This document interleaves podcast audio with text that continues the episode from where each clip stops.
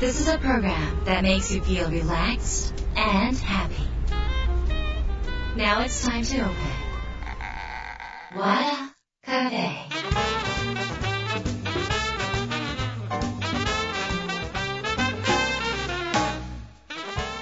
和田カフェのオーナー和田博美です やる気満々の人もちょっと明日が憂鬱の人も明日笑っていけるよ。今夜もワクワクお届けします。改めましてこんばんは和田博美です。えー、いやもうちょっとどうするの？皆さん4月が半分過ぎてしまいました。いやー本当に。い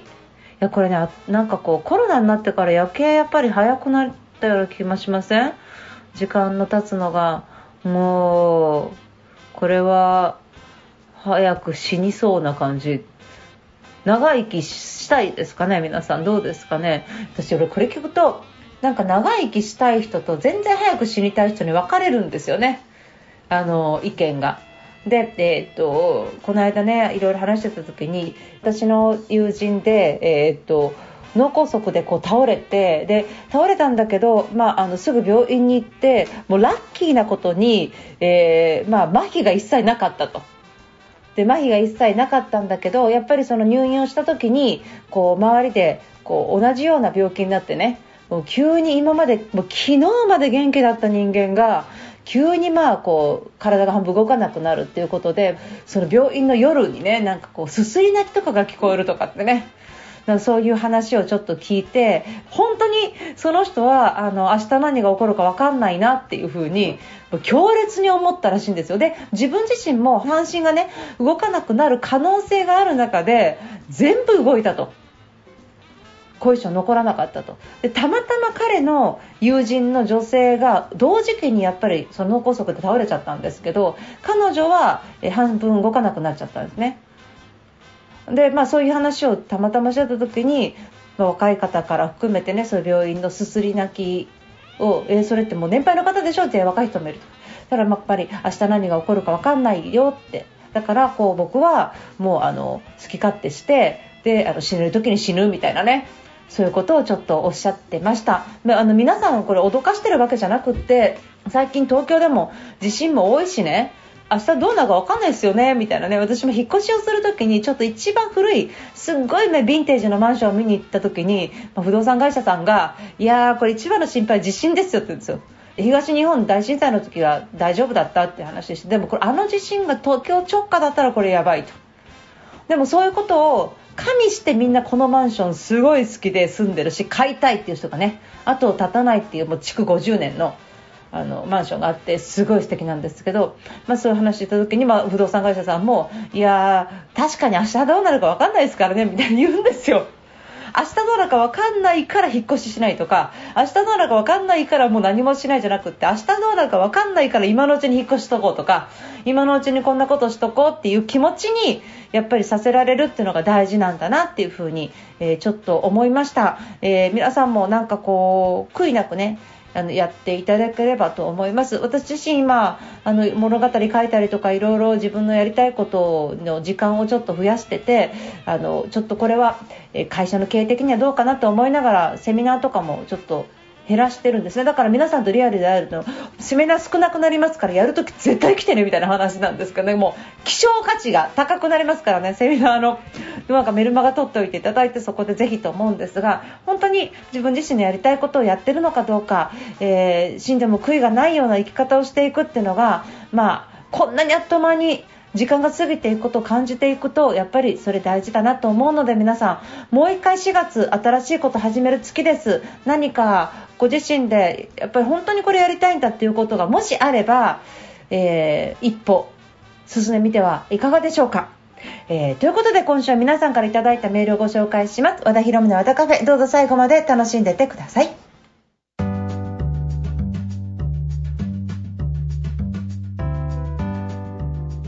和田博美の和田カフェ。今週は番組に届いたメールご紹介します。ラジオネームまさるんさんです。和田博美さんに相談です。今月にある仕事で自分が原因でないのに問題が勃発しています。なんとか火消しして、えー、事なきを得てますが新年度に入ったばかりなのに疲労の毎日です。あまり見えない世界のことは信じる方ではありませんが何かお祓いでもした方が良いのではないかと思うくらいです。神頼みではなく和田頼み。もし遠からず自分にも原因があるとしたら何を見直したらいいでしょうか？ということですね。はいありがとうございます。えー、私この質問だけでこれはこうですよとかって言えるような、えー、なんて言うんでしょうかそそんなあのスピリチュアルな投資能力はないんですよ、マサルンさん。なので どうすべきかっていうのは分かんないんですが、えー、っと、悪いことが起こったり、嫌なことが起こったりするのは、えー、ケアレスミスなんじゃないんですかみたいなこの話で、えー、と、何か、えー、と、タイミングがずれているとか、えー、何か、この情報ミスが起こっているとかその問題がの種類がちょっと分かんないのでどういう問題が起こっているのかが分かんないのでその種類が分かれば原因って見えてくるですよ絶対に。えー、例えば、ね、これねあの上司の人が言ってなかったりとかね例えば、えー、っと部下の方たちがうん言いたくない一番悪い情報を言わないとか最後まで言わないとかね情報伝達がで伝わってなかったもしくはその最後まで怒られそうなことを言わなかったっていうことがなかっただろうかとかですよね。で、えっと、自分たちが出してるメッセージとか仕事とかでやろうとしていることが共通概念がなくって意思疎通がずれてないだろうかとかですねだからそういうその問題が勃発しているっていうことの中にもしそういうズレみたいなものがあればこれずっとずれていくことかなというふうに思うんですね。リモートとかになったりとかねなんかこう人がとコミュニケーションが取れてない時間今までだったらなんかこう耳でこう聞いててねあなんかこういうことなんだみたいなことがあったのにリモートになってそういう時間がなくなったことによって前と同じ会議量じゃ足りないのに今までだったら雑談で済んでたことを雑談がなくなったことによって意思の疎通が薄くなったことによって起こっている問題とか今あくまでも仮説とかあくまでも想定なんですけど今月に入りっていうこととかね。え、っと自分がが原因でないのにっていうこと自分はミスしてないんだけど周りのことがそういう風になるっていうこととかね。で今月に入りが、えー、まあ、4月で何か新しい案件とか新しいものが増えた時に、まあ、今まで積み上がってきたものの中から、まあ、あのそういう抜けたものとかね。なんかそういうものとか忘れてたとかさ。なんかそういうのがあったのかなっていうこの推測ですよね。だからまあいやそれが全部なかった。単なるこれはもうなんか悪霊がついてますとかね。もうなんかそういうふうに言いたげなんですけどあのじゃあなんで悪霊ついたのみたいな話になって。なんか急にその事務所になんか霊がついたとかなんか隣でなんか火事が起こったとかなんかなんかそういうことじゃないと思うんですよね。なんか誰かすごい、えーと原因不明の怪我が続いているとかさ原因不明の事故が続いているとかだったらむっちゃ怖いけどそうじゃないと思うのでお祓いまでっていう感じではないのかなっていうふうに思いますとにかくえー、みんなで話す時間や会議量会議の時間とかね、えー、増やして、えー、と問題に対してこの問題が苦労ですとかあの人が悪いとかここがこうだとかじゃなくって二度と起こらないためにはどうしたらいいのか？これをどうやったらリカバリーできるのかっていうこと誰が考えてるかじゃないんですかね。それ誰も考えないまま怒ったりとかなんだよこれもうとばっちり受けちゃってみたいになってたらそれ解決しないと思うのでとばっちりってこの人がミスしたから周りがすごい大変だっていうこととかは確かにあるかもしれないけど会社ってどうしたって連帯責任ですよ。そのいや関係ないと思うかもしれないけど、えー、会社という箱の中に入ってお給料もらってる。で連帯責任ってどういうことかっていうと誰かがミスしても連帯責任だけど誰かが大成功してもなんかおこぼれもらうじゃないボーナスが上がったりとか。誰かがヒット出せば。だからネガティブなことだけ損をしてるっていう風に取るんじゃなくって誰かがすごい大ヒット出したりとかしたらもう出版会社とかだったら例えば1冊ベストセラー出したらその人だけじゃなくて全員が潤うんですよ。ビールとか立っちゃうんですよ。だからプラスも分けてるしマイナスも分けてる。だからそこでとばっちり受けてるとかっていう風にあの自分じゃないのにじゃなくってみんなでカバーし合うっていう気持ちがあって初めてそういう問題って消えていくんじゃないのかなっていう風には思いますけどね。なんかその悪いことばっかり起きるっていうことはみんなで解決していこうっていう気持ちになっておけばあの人私のせいでこんな風になって怒ってるわと思うとさらに相談できなくなってやっぱりだから問題増えるんですよね。ここは新しく新しい会社の在り方とか組織の在り方を作るビッグチャンスじゃないかなっていうふうに思って、えー、マサルさんがもし可能であればそういうことを率先してねみんなの話聞いていこうとかね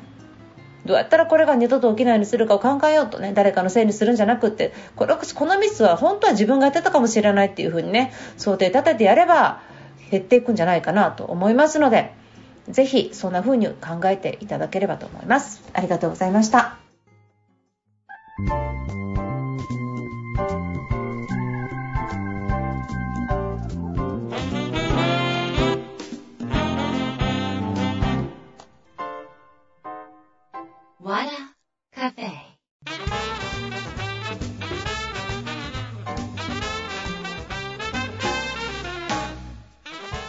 和田ヒ美の和田カフェいかがでしたか？えーと、ファシリテーター養成講座なんですが私の会の募集は終わってますが、えー、要点エデュケーターさんがあのやってくださいます、えー、詳しくはですねウェブの方に書いてあります。日程はまだ決定してないんですがあの少人数でもどんどんやっていきますので、えーと、お問い合わせいただければと思います。要点ファシリテーターってカルタを実施する、えスキルになるんですが、えーとですね、要点思考ってアウトプットしないと定着しないのでその資格を取っていただいてカルタやるってでじゃあカルタって買っただけじゃダメなのってなくって買っただけだと続かないんですねご本人が家族とちょっとやっても。でその良かったが4種類ぐらいあるんです1枚のカードに。もっとあるのかな？最低4種類ぐらい見つかるんですがその見つけ方を、えー、コツ感をつかんでいればずっとカルタが楽しめる。そしてずっとずっと要点思考が定着本当にする。そして他の方に伝えることができるという要点ファシリテーターってむちゃむちゃいいスキルなんですよ。でこれをあの要点エデュケーターさんに教えてもらうっていうことをあのスタートしています、えー、5月からもですねあの先生がいっぱいいますますので、えー、和田博美のホームページから要点ファシリテーター要点の学校っていうサイトがありますからそちらからぜひご覧になってください。よろしくお願いします。それから5月のゴールデンウィーク今ちょっとセミナーを準備しています。えー、少々ちょっと情報来週あたりにえー、ちょっと情報解禁ができると思いますのでまたそちらの方もお待ちください、えー、4月はですね、えー、私軽井沢行ったりとか鳥取行ったり軽井沢鳥取神戸大阪ですね。え、結構出張がちょっと多くってで軽井沢あのセミナーの収録ですね。で鳥取はあのちょっと仕事しにあのワーケーションでねちょっと落ち着いていくわけですけどあのいろいろちょっと出回りながらですねあの皆さんにも新しい情報をねお伝えしていければいいなというふうに思ってます。よろしくお願いします。皆さんにはそのいう最新情報をメールマガジンでお伝えしております。和田ビジョンというメールマガジンですね。20年以上続けているメールマガになりますがこちら和田博美株式会社ヒロはホームページの、えー、ところから、えー、無料で登録できるようになってます、えー、情報をね無料で取るあの YouTube とかでもいろんなもので情報をどんどん出てあの取っていらっしゃると思います。その中で和田広めの情報を取りたいなっていう方もしいらっしゃったら私は、えー一番配信してるのがメルマガなので、こちらにぜひ、えー、登録してください。えー、ウェブに来なくても、えー、和田ひろみのインスタグラム、和田アンダーバーひろみで、え検索すると出てくるんですが、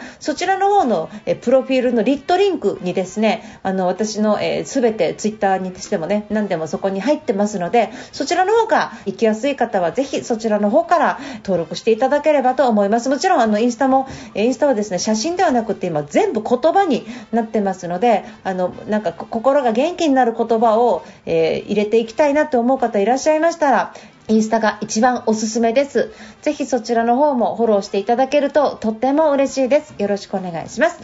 えー、ということで、和田ひろみの和田カフェ、今夜はこの辺りで閉店です。皆さんにとって来週も素敵な1週間になりますように、お相手は和田ひろみでした。